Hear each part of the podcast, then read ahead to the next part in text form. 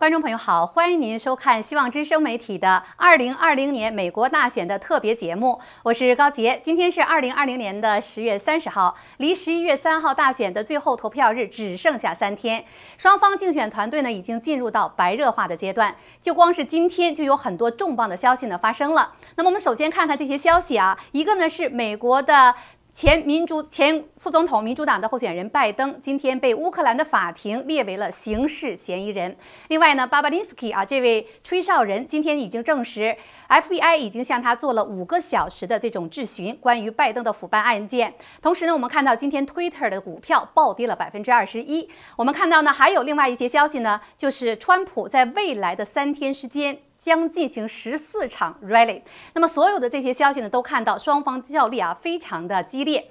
希望之声媒体集团呢，从今天开始一直到十一月三号，我们将联手重量级的嘉宾，为大家做系列的每天的啊这样的直播的重磅的节目。我们第一是关注大选，第二我们来讨论大选背后深层的原因，第三我们希望我们所有在美国有投票权的华人朋友，不要浪费您手中的一票，您手中神圣的一票，可能就会决定着美国的未来。今天呢，我们希望之声媒体的集团啊邀请的重量级嘉宾是大家非常熟悉的一。一位呢是飞天大学副教授、历史学者张天亮教授，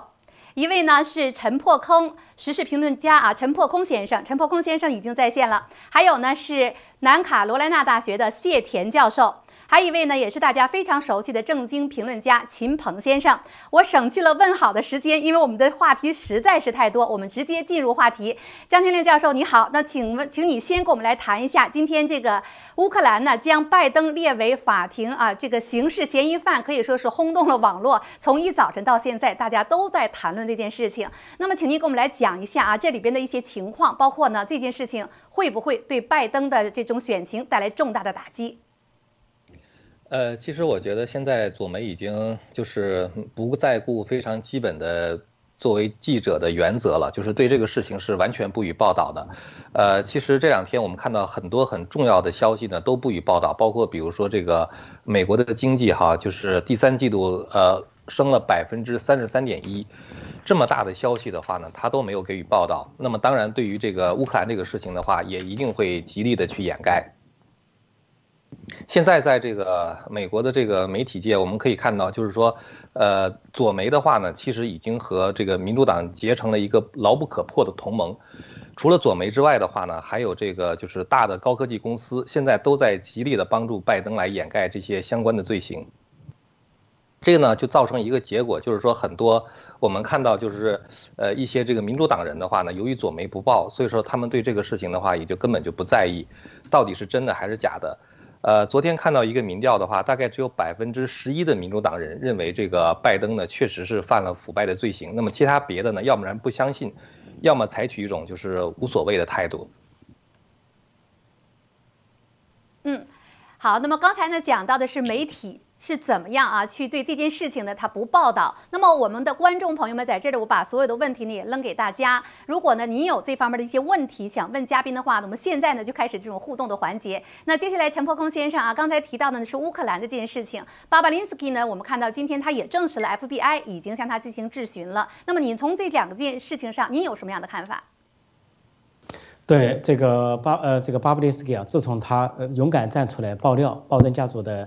腐败丑闻之后呢，呃，在上个星期就跟 FBI 有了接触，有约谈，以至于他推迟了啊参议院对他的呃两个委员会对他的约谈。那么现在他又跟呃 FBI 啊联邦调查局谈了五个小时，想必提供了大量的资料，特别是他提供的2015至2018三台这个三部手机，其中有很多珍贵的资料。实际上，今天美国司法部就透露说，这个 FBI 实际上从去年开始。就以刑事犯罪的这个线索在调查啊，拜登的儿子亨特·拜登，说他用这个词语形容，说这个调查是，呃，积极的、活跃的，一直在展开状态，就随时可能有爆炸性的新闻，就是他一直就处在提升、展开、收集证据的这个阶段。那么，所以川普在竞选中就非常幽默地问：“Where is Hunter？” 就 Hunter 在哪里？因为这个人根本就没有现身。如果说他们能够自证清白的话，如果有关的新闻说。呃，这个左媒在掩盖，甚至说呃没有事实根据的话，呃，一个是拜登本人在回避，而拜登的儿子在躲藏。但是现在司法在向他们逼近，也就是说，说的不好听，即便是拜登当选，一上台就跛脚，一上台就被调查，一上台就可能被弹劾。说这也就是为什么他的竞选副手这个呃卡马拉哈里斯，呃贺锦丽成天笑眯眯，东走西走，也不认真竞选，心不在焉，忘事儿，因为他以为他成了一个最大的减家。能够减下手，如果拜登出事儿，他能够减个总统当，或者拜登选不上，他能够这次成名之后为未来选总统铺路。所以，拜登家族的丑闻是十月惊奇中的恐怕最大一波，在相当程度上，呃，要影响美国的大选。至于影响到什么程度，啊，三天之后见分晓。好，那三天之后呢，到底会怎么样？我们的观众朋友们，您是怎么看的？把您的问题和您的看法呢，在我们的屏幕下面留言。那接下来，谢田教授，刚才呢，也有我们的观众朋友们提问这个问题呢，就是佩洛西呢，昨天有一句话啊，呃，让大家很关注。他说，无论 怎么样，在十一月三号呢，拜登都会赢得这个大选。那么这件事情呢，被大家非常的质疑，他为什么有这么大的把握？刚才呢，前两位嘉宾已经讲到了这样的一个腐败案件更多的细节，包括呢，乌克兰都已经发出传票，为什么？什么佩洛西会这样去讲呢？他的目的是什么？他有什么样的一个证据？你觉得是什么样的原因？他他没有证据。我们大家如果还记得的话，这个佩洛西在二零一六年的时候，他也好几次信誓旦旦的说，呃，川普那个，他就我记得川普不会当总统。那个 you can you can take my words to the bank，就是说把那个把我的话呢拿到银行去，意思说就是说绝对没问题的。这是他二零一六年佩洛西讲的。这次讲的，我记得你除了你刚才说的之外，我想还有一句，他是说他认为就是说明年一月份，呃，拜登会宣誓就任总统，无论这个选举的结果是怎么样。我觉得人们更担心的、更关注的话，excuse me，是最后面的一句话，就是说他认为他会当总统，并且不管他这个选举的结果、投票情况是怎么样。那这个话如果出自一个美国这个。美国众议院的议长的口里边呢，那个时候确实非常令人震惊，确实非常令人。我觉得这已经是，呃，你可以说这个民主党这边人士呢，现在已经有一点进入一种，呃，近乎疯狂的状态了。我觉得是近疯狂状态，非常非常危险。还有，我想回应一下刚才这个张天亮教授跟破空他们讲到那个就是乌克兰这个啊，呃，在我的一个印象中呢，我在美国已经三十多年，我还没有看到，就除了有些敌对的国家，你比方说伊朗啊。他可能是起诉和起诉美国总统小布什，说他是战争罪犯，那或者就是说他来起诉美国的领导人，或者是判决美国领导人有罪。那一般一般的国家，正常的国家的话呢，就是说还从来没有，就是说他会把一个美国的一个前副总统，现在总统候选人的一个拜登呢，在法庭上判决有罪，这个也是史无前例的，就是说。你当然，我们知道这个总统在这个在任上的话，他有些豁免权，对吧？但是他如果这个拜登没选当不上、选不上的话，那现在马上就涉及到，呃，这个乌乌克兰法庭是不是有可能来要求美国引渡啊？呃，我是不是有引渡条约，我还不知道啊。但是至少他是不是会提这种要求？那这个来说，真的就对这个呃拜登那个他的政治生命来说，那就是那个。毁灭性的，我看他以后就是说，他可能就不想，别想再那个，再再东山再起了，他可能也没有什么其他机会了。嗯，呃，我呢，我想的有，嗯，我们稍后一下哈，那秦鹏先生稍等一下，我呢把这个问题呢再交回给张天亮先生和陈破空先生。天亮啊，我们一起呢来说一下，刚才呢讲到佩洛西的这件事情呢，其实呢很多推特的网友呢就在打字啊说。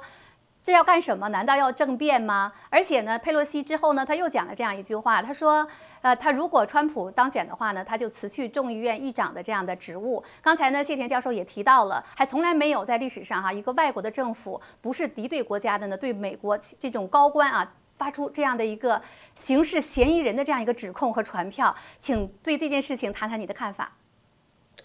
呃，其实我觉得现在左派是拖一天算一天，争取呢拖过十一月三号。他们认为只要拖过十一月三号之后呢，就是说即使是拜登因为这个罪行的暴露，然后被弹劾的话呢，这个卡马拉·哈里斯他也可以顺理成章的成为总统。呃，因为实际上左派的话一直在推动这种极左的议程，即使是拜登在台上的话，呃，我们看到那些左派的议员的话也在想办法把美国往这个社会主义的道路上拉。所以我们才看到就是那个就是像 AOC 啊，这个像这个伊尔汗·奥马尔啊，他们都在，呃，就是努力的在在在把这个美国往左左左边这个方向拉。拜登的话呢，他只是一个傀儡，就是说他只是冒冒充了一个呃温和的民主党人啊，他主要的目的的话呢，他是骗选票的，呃，所以呢，就是说他们根本就没有想执行拜登的什么政策。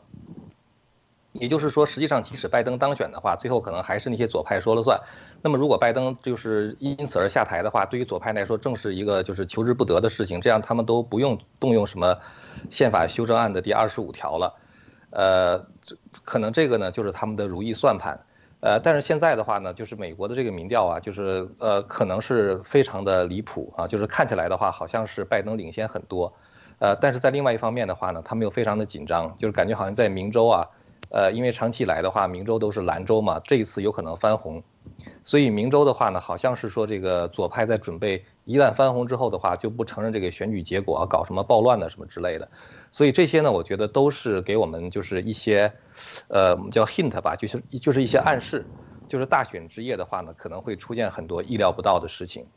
嗯，呃，张天亮博士呢已经讲到了大选之夜可能会出现一些事情。那其实呢，我们现在接到了呃一些明确的消息，比如在南洛杉矶啊，一些 LV 啊等等这些高端高端的店呢，已经确定在年底之前。都不开店了，那么什么原因没有公布？那么可想而知啊，但背后到底可能会发生什么？好，那我们暂时呢要问一下秦鹏先生啊，那对刚才的问题你怎么看？同时呢，刚才张天亮先生也提到了，包括呢昨天大家一直呢都看到了美国第三个季度的 GDP 啊，创下了历史以来的最高的增长记录。此前呢，川普总统在 Rally 上面一直在说我我没有办法说具体的数字，但是一定一定会是一个非常非常好的这样的一个数字。那么昨天揭晓了，那么这件事情呢，左媒也不去。报道，那这两件事情，请给大家做一下分析。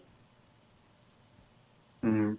对于结果的话，其实我觉得这个作为民主党来讲，他们内部是有这个自己的独立调查的，它并不像这个左派的那些，就是我们讲说支持呃左派的这些这种民调机构所做的调查那样的那么的乐观，甚至也不像呃就是福克斯新闻今天报的是全国范围内的，他们的调查是说拜登还领先是八个百分点，那么我觉得其实都应该作为。呃，这样的一个内部的，就说民主党内部来讲，他们的乐，他们的结果一定是非常不乐观的。所以呢，在这种情况下，事实上他们对于呃大选的这种悲剧，实际上已经预料到了。所以这种情况下的话，他才会有说那么多的人准备呃搞一些类似政变呐，或者抗议啊，或者呢就是要搞一些极端的东西，甚至呢像佩洛西作为这种立法机构的这样的一个自身的代表，或者甚至是一个。领袖人物说出来那么一个违反法律、违反宪法的这么一个话，他说是，呃，不管说这个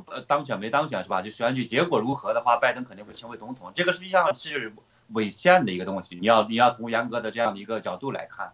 所以他实际上我觉得这实际上是作为他们在最后的这样的一个结果出台之前的一种，我觉得是一种有点疯狂了。虽然我对佩洛西这个人好像我觉得其他好多方面，包括对呃中国政府方面好多地方做的还不错的，但是在这件事情上，我觉得是一个纯粹为了政党利益，在甚至呢因此再去推行一些我们看到左派的这样的一些这种观点、一些做法。也就是说，整个民主党目前来讲的话，其实应应该不是说很正常的一个这种党派，它很多地方是被社会主义绑架，或者呢被这种极端左派绑架。甚至呢，是为了达到目的，都在不择手段的这么干。这个和传统上的我们讲两党的正常的竞争或者和平的这样的一种一些呃对立性的一些做法，我觉得已经偏离很多了。那么作为经济来讲呢，就是为什么说这些左派不愿意报道？他当然是有他的所谓的理由，但是呢，更根本的原因呢，是一个我想就是因为呃经济实际上是川普的一个大牌。外交呢，实际上也是川普的一个大牌。那么，把川普和拜和这个就是在经济和外交方面的这么巨大的成就展现出来的时候，那么对呃拜登来说，那是一个很沉重的打击。所以呢，他们当然是不愿意报道。那么，当然他们也可能有他们的所谓的借口或者叫理由。他会说：“你看看这个前边呢，是因为美国的整个政府在关闭整个呃学校，还有这种商业方方面面都在关闭的情况下的话，那么。”之前的二季度是呃整个经济是大跌的，对吧？那么第三季度当然是一个比较好的一个上涨，百分之三十三点一。那事实上来讲的话呢，如果就是我们要做对比，如果是拜登的这样的一套理论执政，那么他现在的做法就是呢，第一是关闭。当然，他的对于的一个解释是说呢，我现在想关闭的不是呃城市，不是国家，而是呢是关闭这种病毒。我觉得这个实际上是很很荒唐的了。我不知道他怎么关闭病毒，而又实际上最终来讲，他从他自己来看，他实际上是把自己关到地下室去。所以说来说去，其实还是关闭人的问题。那么另外一点呢，他们的提出的这种防御的措施就是戴口罩，对吧？但事实上来讲的话，我们看到左派的好多时候他也不戴口罩。甚至今天呢，这个 CNN 还被抓包，他在这个川普的这种竞选的现场，在呃，C N 的记者一开始不是他平常是不戴口罩的，一到这个要播出的时候，他就赶快把口罩戴上，结果被那些现场的这些民众给抓包了。抓包之后呢，他就这个，呃，我看到网上有这个视频在传出来，那么很尴尬。到后来呢，CNN 也好就有一段这个东西也没有播放，所以他事实上是没有一些更好的一些防御办法的。而对于呃，治理国家上来讲的话，这个期间怎么应付呢？那他就发钱，发钱发给谁呢？发给当然是民众，他发建议发的更多，而且呢，他比如说之前的每一个人发六百块呢，他现在还要坚持发下去。但是呢，川普的我们知道他取消的原因是因为这样带来的结果呢，是会造成很多人不愿意复工，因为就是作为相对低的收入者的话，他这个六百块钱的一个星期，那么再加上这个周的，他实际上一个月差不多有呃。接近八百块，那么整个的这个四个星期多一点的话，因为一个月嘛，那么它就相当三三千多块的这样的一个相对近的，你还可以不纳税。这个实际上，也就是说超出了很多人的正常工作的这样的一个收益。那么它事实上就是会对于复工复产是造成很大的一个麻烦。所以，川普认为这个是需要削减下来，而拜登他这是第一个他们的不同的地方。第二个不同呢，他们还要再发钱发给谁呢？发给那些州政府。那么我们知道呢，这段时间事实上就是，呃，为什么股市现在是下跌的一个原因，当然也是因为这个呃经济的刺激的法案是没有没有达成共识，其中的一个这个也是对于这个钱要发给谁，发给呃什么样的一个规模，这个没有达成共识。他们是建议发给那些州，而好多民主州的话，它事实上就是因为呃有点儿穷折腾嘛，对于导来导致的话，他们实际上那种。有呃接近于破产的一个状态，所以这个时候他们希望把那个钱补给他们。那么川普政府也认为这样子一个不妥，所以这就带来了呢。它事实上对于刺激经济来讲，目前呢，如果是拜登这样的一个执政，那么它带来的结果就不会是这么快的恢复，不会这么大规模的恢复。所以呢，对于呃民主党的这些支持者们，这些呃媒体们，当然不愿意大家去思考，不愿意大家去再去想象为什么会出出现这样的一些差距。为什么的话呢？就是。会有这样的一个经济的复苏的，呃，一个原因等等这些东西，他当然不让大家去关注了。所以呢，这是为什么我觉得他不愿意去报道一个重要原因吧。嗯，呃，刚才呢，我们下面的观众哈想请嘉宾呢详细的给分析一下，现在呢这个选票的造假呀有多严重？能不能呢？川普有没有一些防范的措施？想请嘉宾呢也给投票的观众呢提一提啊建议啊。那这个问题呢，我想请谢田教授来给回答一下，好不好？呃，我们现在有一些呃，比方说是零星的，就是说这儿那儿啊，各州有一些出现一些选票造假的问题，或者有些选票呢被这个邮递员收起来以后呢，就大大捆大捆的扔掉，是吧？那还有一些有些地方出现，就是说他这个一个人呢可能收到有的人收到十四张选票，就是说呃确实有这些问题，在这个呢我们还看不出来，现在就是说是个大规模系统性的造假。我觉得这个川普阵营呢，他有一点做得很好，就是说，他一看一旦发现有这个苗头的时候呢，他马上通过这个特推特，通过各种方式呢，让全部美国人马上就知道。一旦这个人这大家都知道的时候呢，那一方他如果想造假的话呢，他也会觉得非常困难，这个这代价会非常高昂，所以呢，他也不是那么敢造假。我到现在，我到呃，我还有一点就是说。川普他们这个阵营现在在号召这个美国人呢去当志愿者，当志愿者就是到时候在这个在投票站呢作为志愿者来观察投票。换句话说，就是说你这个就站在那儿看着他们，看着什么人们怎么投票，然后他们怎么计票，怎么样一个个就是说封装起来。呃，所以这个这个也是非常好的办法。我们知道，现在这个川普的那个志志愿者支持者人数非常多，并且也非常热情。呃，如果有现在有呃很多很多人愿意参与这种自愿的去作为观察员去监察监督，呃，来监这个来 monitor 这个投票过程的话呢，这可以有效的那个有效的就说制止这个作弊的发生。因为我们知道现在这个川普那个志愿者好像。呃，就说有一个地面部队，就说有五百万人的一个地面部队，就是各州啊加起来的志愿者们，他们在那个一户一户的挨户的敲门，那个劝人们投票。他们据说要，他们的目标是要达到呃访问一亿户，一亿个美国人。那如果这个有这么大的规模动员力量的话呢，我想他们可以完全可以把全美国的一些所有的一些投票点、投票站呢，都有足够的人呢去去观察、去监测。这个话就可以很有效的那个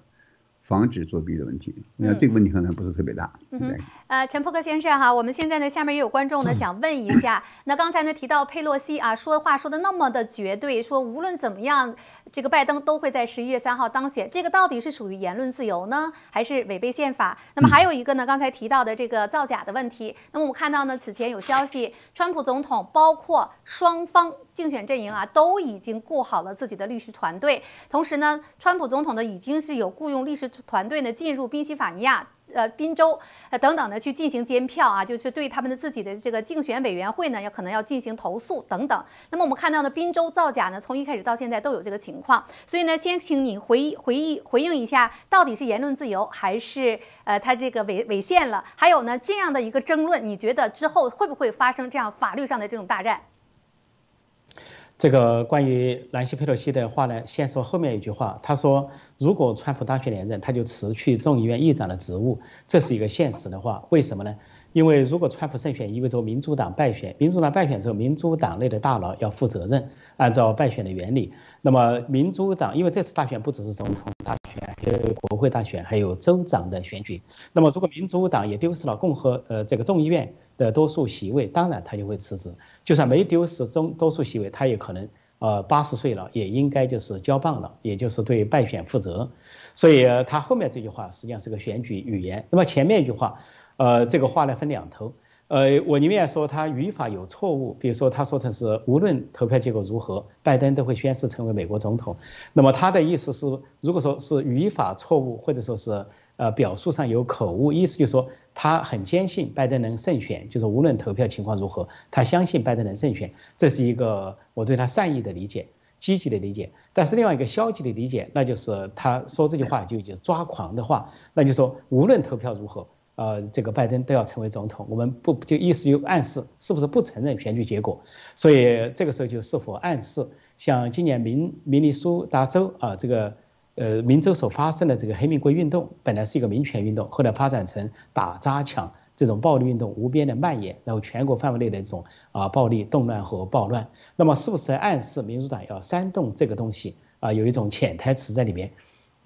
但美国是一个民主和法治的国家，两百多年成熟的民主和法治，比新兴的民主国家有更多的经验。所以，我们看到在过去几个月，全美一旦出现动乱暴乱，一当啊，川普总统下令向当地派出国民警卫队之后，局势马上得到控制。包括在这个西雅图所发生的什么城中建立一个独立王国，呃，警察一出动，十几分钟就清场了，一千人做鸟兽散。所以，呃，如果真的是这个情况的话，要发生，如果说不承认选举，民主党不承认选举，但是那个时候在任的总统还是川普，在一月二十号之前还是川普，说川普作为行政当局，呃，领导行政当局完全有能力，就是恢复美国的法律和秩序。我相信美国的主流民意也会支持这一点。呃，那么，呃呃，至至于说后来，呃，你后面你提的那个问题是什么？后面那个问题是说，在。竞选十一月三号结束之后，双方会不会发生这种法律上的十一月三号，我说过，我说过多次，十一月三号会出现三个结果，呃，或者更以上。这是美国两百多年来最激烈的选举，最扣人心弦、最惊心动魄的、最紧张的一次大选。因为这个大选有一个重大的外国背景，就是中国背景，共产中国背景。因为呃，中中共输入了大瘟疫，要是没有大瘟疫。呃，这个川普躺着选择赢了，因为经济那么好。大瘟疫带来了变数，说川普陷入苦战，是因为大瘟疫的不同解读。那么第二个因素是拜呃，这共产中国通过掌控拜登家族，试图掌控美国政治，颠覆美国政治，这第二大因素。第三大中国因素就中共发出的战争威胁、战争叫嚣、战争信号，试图影想影响美国大选，试图说川普在任两国会开战，而拜登上来两国会有和平。呃，这个拜登也说了同样的话，最大的敌人是俄罗斯，就思维，而共产党只是竞争对手，还去看美国怎么处理，处理的好是竞争对手，处理的不好严重对峙。言下之意，好像川普处理的不好。所以在这个情况下，今年十一月三号会出现三种结果。第一种结果，如果胜败分明，当天会出结果，这个就是恢复到传统的正常状况。第二个结果，由于今年的投票分三种，呃，邮政投票。先期投票和当日投票已经有八千二百多万人投票，超过一半。那么十一月三号有小于一半的人数投票，那么投票之后的点票结果有可能超过一个星期，也就迟迟不能出笼。那么这是第二种结果。第三种结果就发现，呃，发现了纷争，比如说川普和呃这共和党人也发现对方有舞弊，邮政选票有诈，那么可能不承认选举结果。还有民主党呃败选不承认选举结果，那么就可能发生。呃，这个纷争就是宪政危机，那最后就要入禀最高法院，就是二零零零年那个情况，持续两个月的宪政危机。但今年入禀最高法院对川普共和党有利，川普非常幸运，呃，三年多提了三名大法官，现在大法官的比例保守派对左派六比三，说入禀大法院啊，川普就胜算。所以在这样的情况下呢，今年十月三号的确是非常的紧张，而中共呢，在这个时候恐怕做了。大量的布局，因为这个大选不仅会影响到美国未来的走向，会影响到美中关系的走向，也间接的影响到美中国政治的走向。中共高层在五中全会没有任何结论，就是这样，待观察究竟是拜登赢还是川普赢。拜登赢，中共会拿出一套来讹诈美国的一套；如果川普赢了，中共会可能暂时的服软，来重新谈判一些事情，并遵守这个协议。所以啊，中共在观察，但是中共有可能派出手脚，就像。呃，这个本来是左媒，本来是主流媒体《Newsweek》新闻周刊，呃，是带头觉醒，在反思说，川拜登家族必须讲清他的家族丑闻。另外，他又刊登了一个重要的文章，说习近平密谋颠覆美国六百个担心中国的理由。那么这个文章就可以说强烈的暗示，啊，习近平和中共对美国的颠覆就在选举前夕发表这个重头文章封面文章。那么说明呢，这个共产党没有显著手脚，就跟他们二零一八年。啊，到二零二零年一直在想颠覆台湾大选一样，那么今年他们对美国的大选上下其手，说这个情况尤为复杂。这是美国两百多年来最复杂的情况，就是共产中国是最大的背景，最大的外国背景。到了第一大国美国，说这个情况就可能是十月三号出现很多不测的风云，或者是不测的结果，甚至可能四种、五种以上的结果都有可能出现，所以我们要做好充分的准备。嗯。呃，张天亮博士啊，就借着刚才这句话呢，我们就看到今天川普在密西根，呃，在 rally 的时候呢，他讲出了这样的话。最近呢，他其实讲的这样的话越来越多，就是直接呢称中共和中共国。今天呢，他在密西根的演讲当中说，拜登的犯罪家族从中共和共产中国当中呢去拿了很多的钱。那么，我想问一下张天亮博士。到底你觉得在这一次当中，中共对美国的大选它有多么大的影响力？那么另外呢，刚才也提到了这六百个团体啊，这种统战部门，那么已经之前呢被认定了，这也是在华人群体当中一个非常重磅的消息。那么从这个角度上，你觉得华人会受啊会不会受这样的影响？在拜登和川普之间会受哪些影响？呃，其实这个华人在二零一六年的时候，大部分都是支持川普的。但是现在的话呢，发生一些分化，就是因为在贸易战之后呢，就是很多华人，他们由于长期生活在这个中共的那种信息环境之下，就是即使他们身在海外，但是呢，他们还是使用微信啊等等跟国内联系，就是看中央电视台啊，看那个机用机顶盒啊。所以呢，就是说他们所得到的信息呢，都是中共那一边的信息，呃，这样的话呢，就有很多就是在所谓中共那种爱国的宣传之下，就投投向了这个拜登这个阵营，呃，其实我觉得这个中共除了这个方式的这种干扰之外的话呢，可能我觉得很多的左媒呢，它跟中共之间也是有很多的交易的，呃，我们曾经看过这样的一条消息哈，就是说中共它有一些这个就是呃记者培训的项目。这些人的话，他们是在国内接受，比如说新闻教育，然后的话呢，就是在美国这边呢，呃，像《纽约时报》啊或者一些大的报纸，就给中共的一些记者一些实习的机会。也就是说呢，很多左媒的报道其实是来自于中共派到左媒的那些人的报道。除了这个方面之外的话，我觉得我们还看到，比如说中共向美国运一些，比如说这种就是伪造的这个驾照啊。呃，这样的话，他有可能会用这个东西去骗选票啊，等等。我觉得这些方面的东西可能也是不容忽视。呃，但是呢，不管怎么讲，我觉得这个川普呢，对于中共的认识是越来越清晰。呃，同时的话呢，我觉得他这个很多这个灭共的那些招数呢，在第一阶段都没有完全使出来，很有可能在第二次连任的时候使出来。这个也是中共会觉得非常害怕的。嗯，呃，我们看到呢，不仅是左媒啊，在美国呢，这种主流媒体呢，去。呃，遮盖了很多的消息。那么他们的一个理由呢，就说这些消息呢，呃，疑点重重。比如像拜登家族腐败的案，还有一个呢，他们直接说这是 fake news 啊，他们也说这是假的消息。那么造成呢，他自己的读者和他自己的观众啊，基本上就看到了这样的一些消息，或者别人跟他讲的时候，他认为你们说的这是假消息，这是左媒。我们看到呢，中文的世界当中同样有这样的一个现象。那么我不点名字啊，就既有这样的中文的媒体和一些媒体人呢，就是大幅度的、大幅度的压。拜登会赢啊？那甚至甚至有的说，我要是川普赢了的话，我关了我的媒体，我跳楼啊，等等类似的，非常的非常的肯定，非常的带方向。我也想请天亮博士给我们来分析一下，你觉得啊，这是有什么样的一个根据？那么你怎么看这次大选的结果？呃，其实这次大选有很多对川普非常有利的东西哈，一个是关于拜登的丑闻。我觉得作为一个媒体来讲的话，即使你怀疑他是假消息，至少你应该有探寻真相的勇气，你应该把这个东西爆出来，然后的话，你应该采访，想办法采访到 Joe Biden 本人和这个 Hunter Biden。那么现在的话呢，几乎是所有的媒体在见到 Joe Biden 的时候，这个事情连提都不提，然后的话，他们也不不去找这个 Hunter Biden 去采访。这个本身的话，就说明左媒他根本就没有，就是说想去。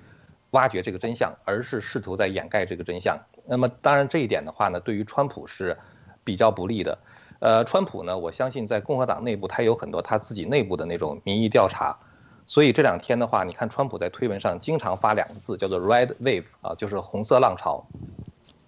因为我们知道，在现在就是在这个参议院的话呢，这个这个共和党它是比较紧张的。参议院共和党现在是五十三席，也就是说他们最多可以丢三席啊，然后的话才还能够保住在这个参议院的多数。那当然前提的话呢是川普必须要赢得这个白宫的这个这个大选。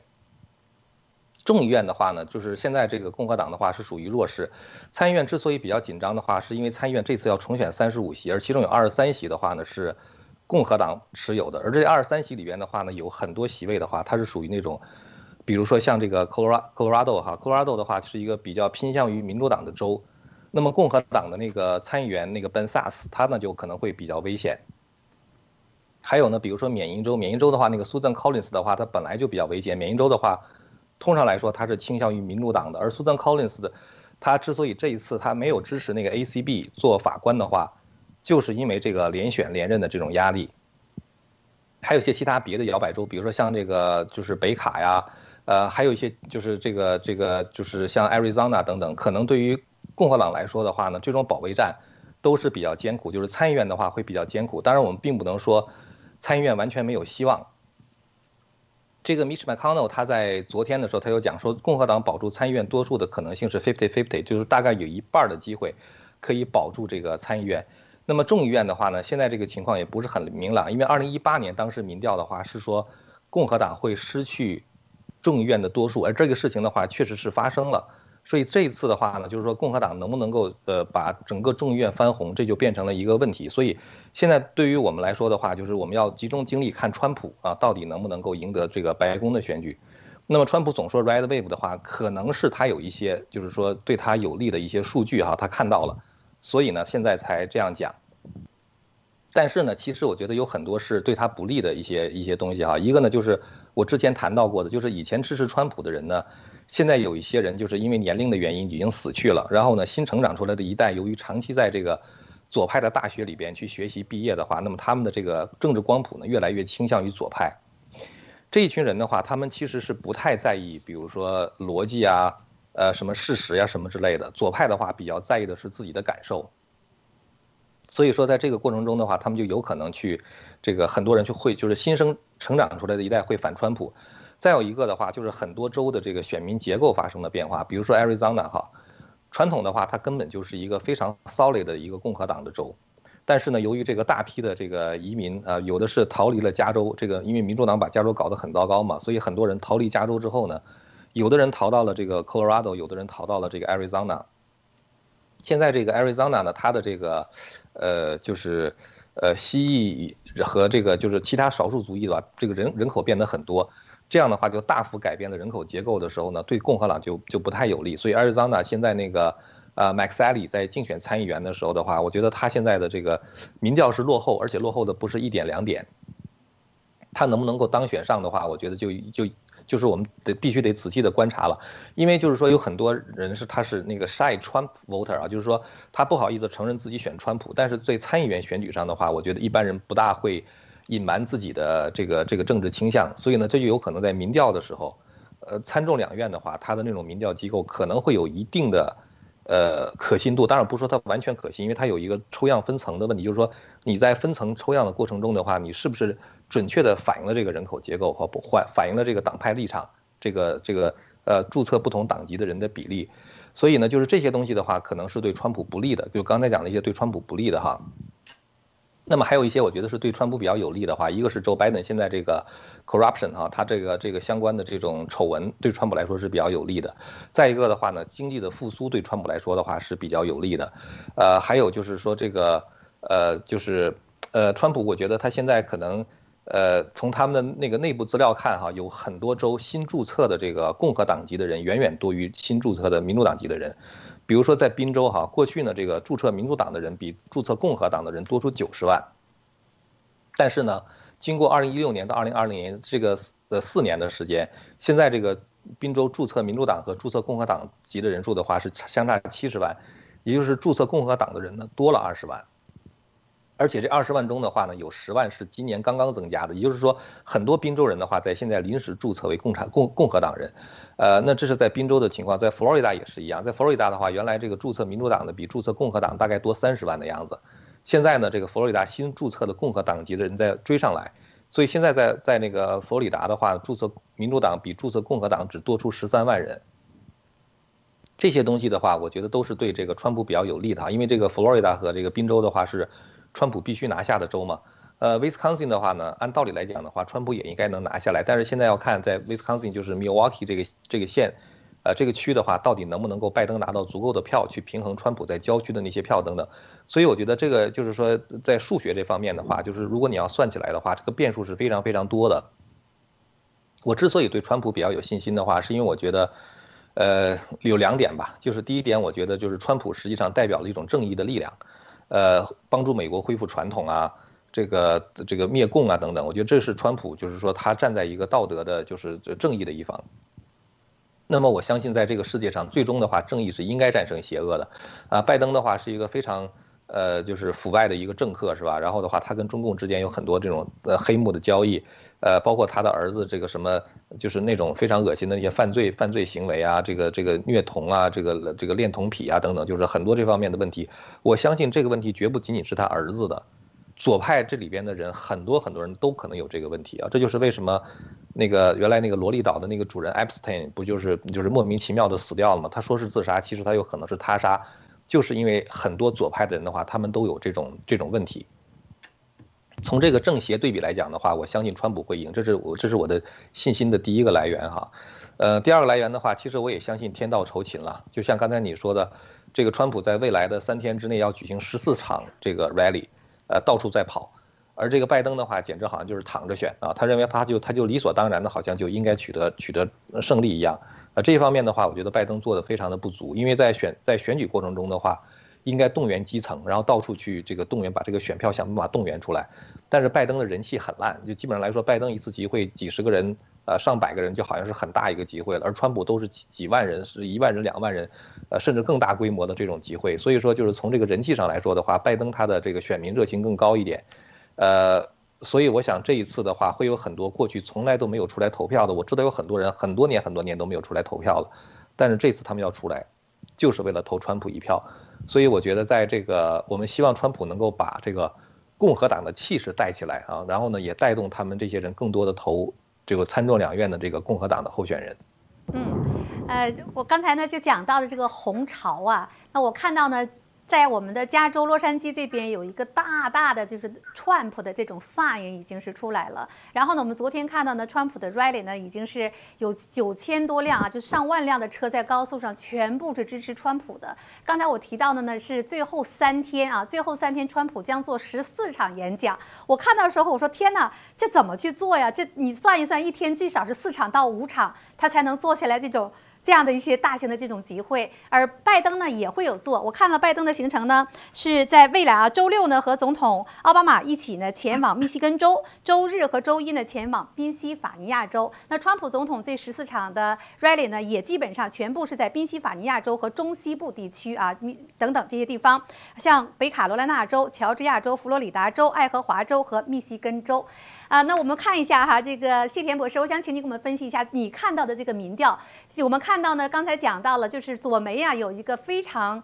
呃，就认为呢，拜登会赢，而我们也看到呢，一些中文的媒体当中的一些人呢，是信信誓凿凿凿的认为呢，大比分的拜登会赢。这究竟是带方向呢，还是有什么数据呢？你怎么看？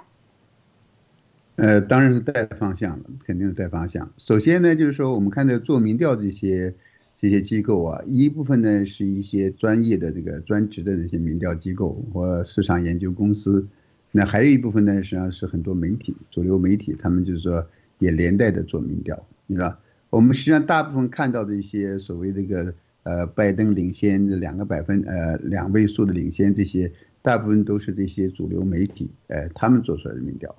呃，做民调有一个最关键的问题，就是说我们这个首先所有这些民调呢。都不是这个普查，就像我们人口普查是全美国每一个人都会调查掉，是吧？是而是一种抽样调查。那抽样调查的时候呢，我在这个学校里，我们我要教一门课叫做市场市场研究 （marketing research） 的话呢，我的学生就要做一个抽样调查，他做这个 survey research。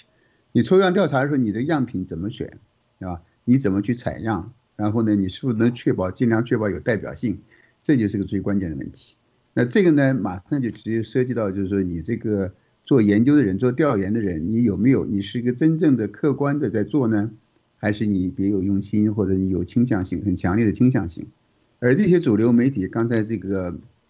田亮啊、波公他们都提到了，这些媒体他们已经没有没有完全没有客观性，也完全丧失了这个媒体的这种公正和这种道德的这个心态，完全是成为一种那个宣传的机器，跟这个左派。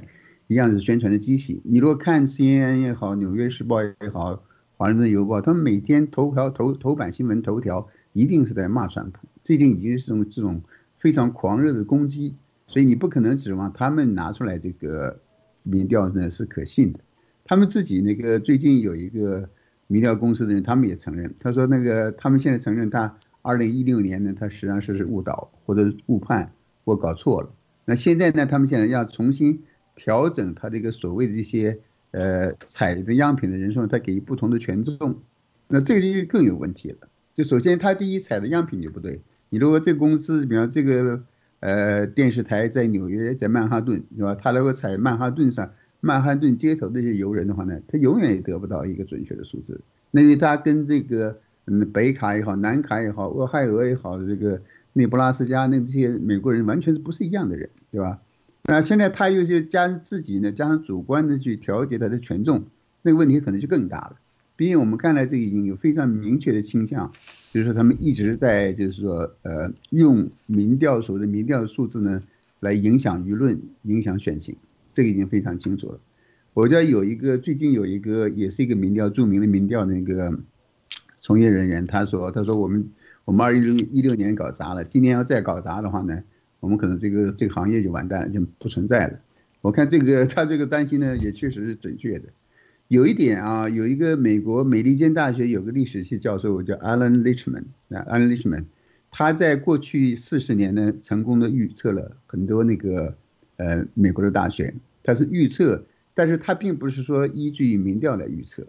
他根本不关注民调的数字。他对民调说，这个民调呢被错误的使用了。民调本身实际上反映的就是在某一个时间、一个地点，呃，一个选民的倾向，啊，这个倾向呢，并不一定有这个预测性，而那个预呃没有预测性的话，所以我们看到这是民调，然后你用来自己来想当然的预测这些人会怎么投票，你这个就自本本身就是荒唐的，因为我们知道这个这个民调也呃这个选民呢有很多很多因素，刚才他们也提到这个还有这种呃不愿意不好意思讲出来或不愿意表明自己观点的各种各样的人，你各种各样的选民，他们都会呃。跟你这个民调里面反映不出来，但是他们会投另外一个选另外一个这个候选人。我想跟大家提醒的一点就是说，那个呃，你如果看一下，如果大家知道这个一六年到现在，就是说这么多主流媒体的民调，他们一直在误导，并且他有这个动机在进行误导，并且他也一直有这个恶劣的那个记录的话，我建议大家去看那个那些。一六年就比较准确的，或者相兼相对准确的这预测那些民调，我这有四个可以跟大家推荐一下，一个叫 Helmut 呃 Norpoth 呀，还有一个叫 Democracy Institute 民主民主研究院或民主呃实验室，还有一个叫 Kevin McCullough，还有一个是 Trafalgar Group，这四个民调呢是一六年的时候呢都是非常准确的，比较会比较接近的，不是那么荒唐的，而这四个民调。他们这个是民调的，但是他们这个确实也是做预测。他们的预测呢，川普的那个选举人团的票呢，是从少的是二百七十五票，多的是三百六十票，而拜登呢是从一百七十六到二百六，就是换句话说，他们这四个都是预测这个川普呃川普会赢，拜登会输。那我个人倾向认为呢，我认为这个川普肯定在。应该是在三百五十票以上啊，作为这个会有一个 landslide。那我为什么认为川普会赢呢？我跟刚才跟天亮这个他这个观点还不太一样的。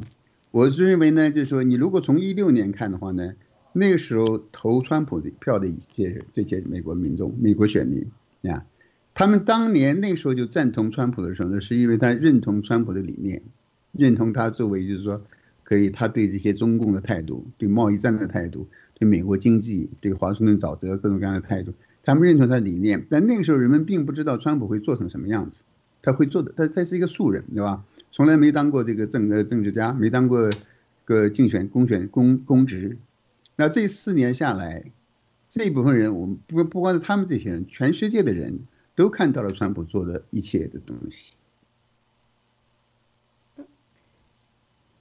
声音有一些问题哈。那我们把呃谢田教授的声音有一些问题，我们请导播来处理一下啊。那秦鹏先生，那我也想把这个问题呢问问您啊。那刚才呢，呃，这个谢教授分析了一下，其实呢，下面有观众就问呢，说的德州啊会不会变紫啊？这是一个。那还有呢，就是呃，刚才天亮先生也讲了，其实如果我如果怎么样去判断这个媒体，如果只是听一面的媒体的话，我很难去判断。但张天亮先生给了我们一个思考的角度，他说，那你哪怕你认为它是假的。那么你这个媒体连这个假的消息都有没有去报道或者去调查呢？如果连这么大的消息你都不去调查，把它揭出来是个假的话，那是不是也有失职呢？那我这个问题呢，想请秦鹏先生给我们来分析一下。那作为一般的。观众或者是读者，我们怎么样去分辨这个东西呢？你用什么样的一个方式能够让我们的观众，我们按照这种方法的话，哎，我听了看了，我会有一些思维，我会多去探寻一些其他方面的声音，而不是说一概推之门外了呢？呃，我觉得其实本身的话，就是观察美国大选，观察美国政治，其实是有一个很重要的。呃，地方大家可能没有特别指出来的，就是美国这个国家本身是一个非常相信这种大众的常识判断的这么一个国家，这实际上是非常特殊的一个地方。我觉得，你像包括这种我们讲说，呃，这种审判的制度，这样的一个民间审判团，实际上它的最最终的结果是，呃，通过抽样或者通过其他方式的话，找了很多的这种，呃。非常普通的民众，然后他们来去根据这种双方的律师的辩论的结果，被告人这样的一个自辩的结果呢，大家去判断说这个人到底有对没对，是这样的一个这种情况，就说他不认为很呃作为总统也好或者什么人他是一个圣贤，他反而呢认为大众他事实上是有这种常识的判断力的，那么。在这种情况下的话，他就跟我们可能华人世界中大家认为说媒体是一个类似权威呀或者第四权呀等等这样的一个东西，它不是一回事儿。那么从呃前两年来讲的话，我们知道媒体的整个呃这种公信力还是比较高的时候，它也没有高到说像呃一些这种集权国家，它高到百分之八九十，呃甚至更高的这么一个角色，它没有。那么美国的就上一届大选的之后呢，大家认为的说美国的媒体的可信度，主流的媒体可信度百分之四十，而现在呢，就是大家说认为美国造成这么大的一个分歧，造成目前的这么多的这种政治的一些偏见，媒体呢在其中起了多大的作用呢？他认为百分之八十六的作用。当然，他也有一很多人认为的话呢，如果媒体起到好作用，也可以进行一些弥补。那你能够看出来说，大家其实对媒体的这样一个判断，这它的一个价值，它实际上还是比较低的，应该从这么讲，因为它不及格，不够百分之五十。那么从上一次的大选来看呢，我们看到在媒体的重重围堵之下，因为当时的这种主流媒体、主流的民意，甚至华尔街区的这种有发生的这样的，包括硅谷，还有我们看到的这个好莱坞。几乎一边倒的是在排斥川普，在打击川普，在甚至是胡说八道，在去这样子，在那样的一个情况下的话，我们看到美国的这种普通民众，他们呢能判断说，哦，这这个人这个家族这样的一个，呃，和这种希拉里和民主党这样的一个相比呢，他是更值得相对值得去试一试，值得去信任的。所以我们看到他在那一个环境下，他还能够赢了。那么在这么四年中。我们刚才谢传教授提到说，他之前实际上是没有这种政绩的，他只是一些许诺，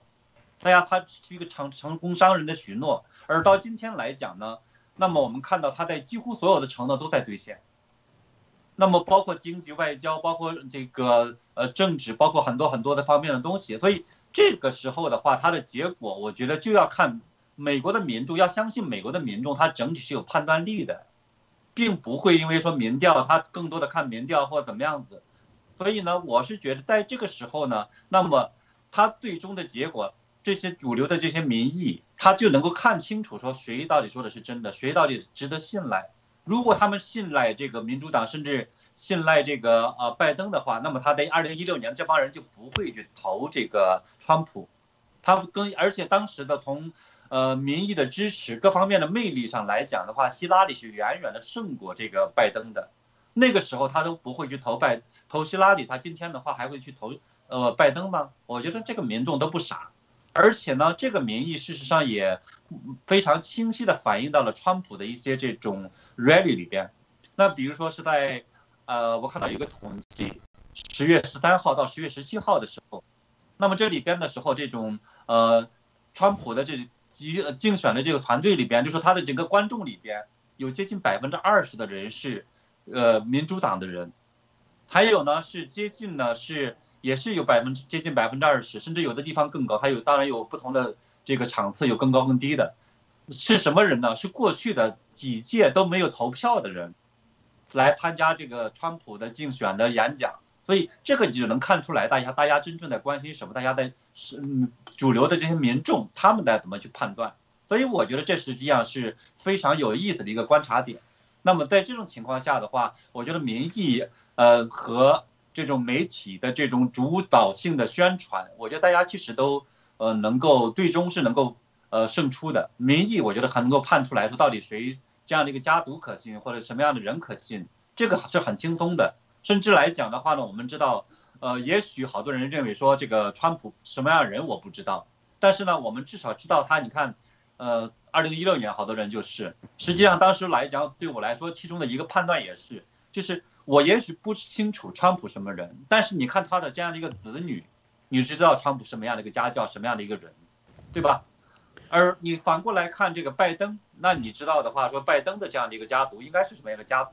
你用常识来判断，不需要非常复杂的理论或者非常复杂的专家去告诉你，你就知道说这样的一一个人他到底能做成什么样子。所以我觉得从观察美国大选的其中的一个重要点，就从这儿来去看。所以结果我就是摆在那里的。现在的差别只在于呢，说赢多少，或者呢是全面的翻红，还是说呢可能赢的幅度没有原来的想象的大家那么大，是。三百多票，还是说是三百五十票，还是剩更多的一个票？这是川普的这个赢的这个结果，大家可能这个方面有分歧。但是呢，如果正常去判断，我觉得结果上没有区别。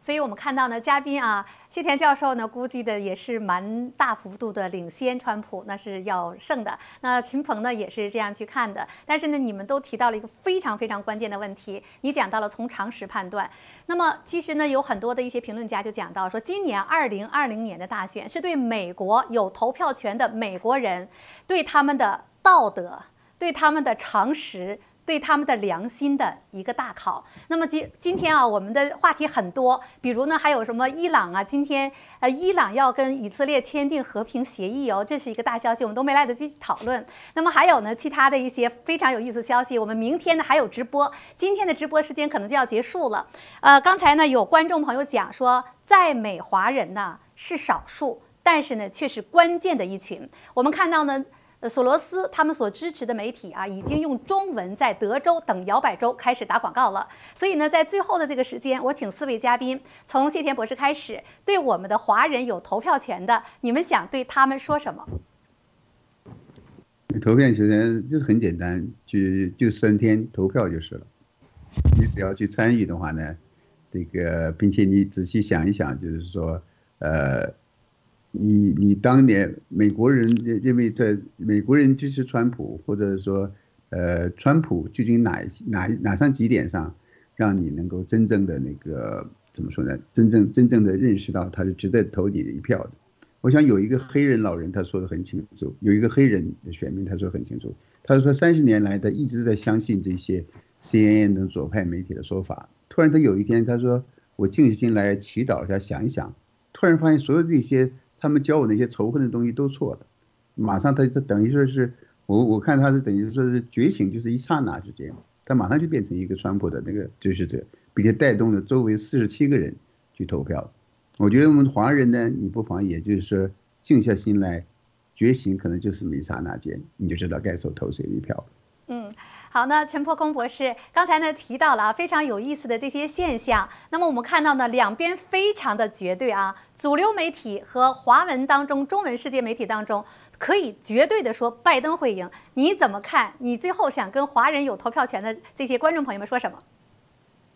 说两句话，一个就是说，呃，这些中国人之所以来到美国，那是因为美国不仅有。而物质上的好处，或者说来到美国的虚荣，最重要的是美国有民主、自由、人权、法治。那么在中国都没有选票，哪怕是我毛党自干五小粉红跳得再高，他们手上没选票，也就是他们自认是太监和奴隶。那么到了美国来，很多华人手上有选票，叫珍惜这一票，在美国民主中行使正义。另外，第二点我要说的是，毛泽东说过一句话：凡是。敌人拥护的我们就反对，凡是敌人反对的我们就拥护。那么现在来验证一下，共产中国很明确的摆出态度，支持拜登、拜登阵营和民主党。那么这个中中共所拥护的，那我们的华人坚持民主、自由、普世价值的华人就要反对中共这个图谋，那就要把票投向反面。我们就应该投川普，投川普阵营和共和党，因为这是中共所反对、极力阻止的。中共的主流媒体跟呃美国的左媒一样，都把这个企图昭然若揭。那么我们有选票的华人就要站出来，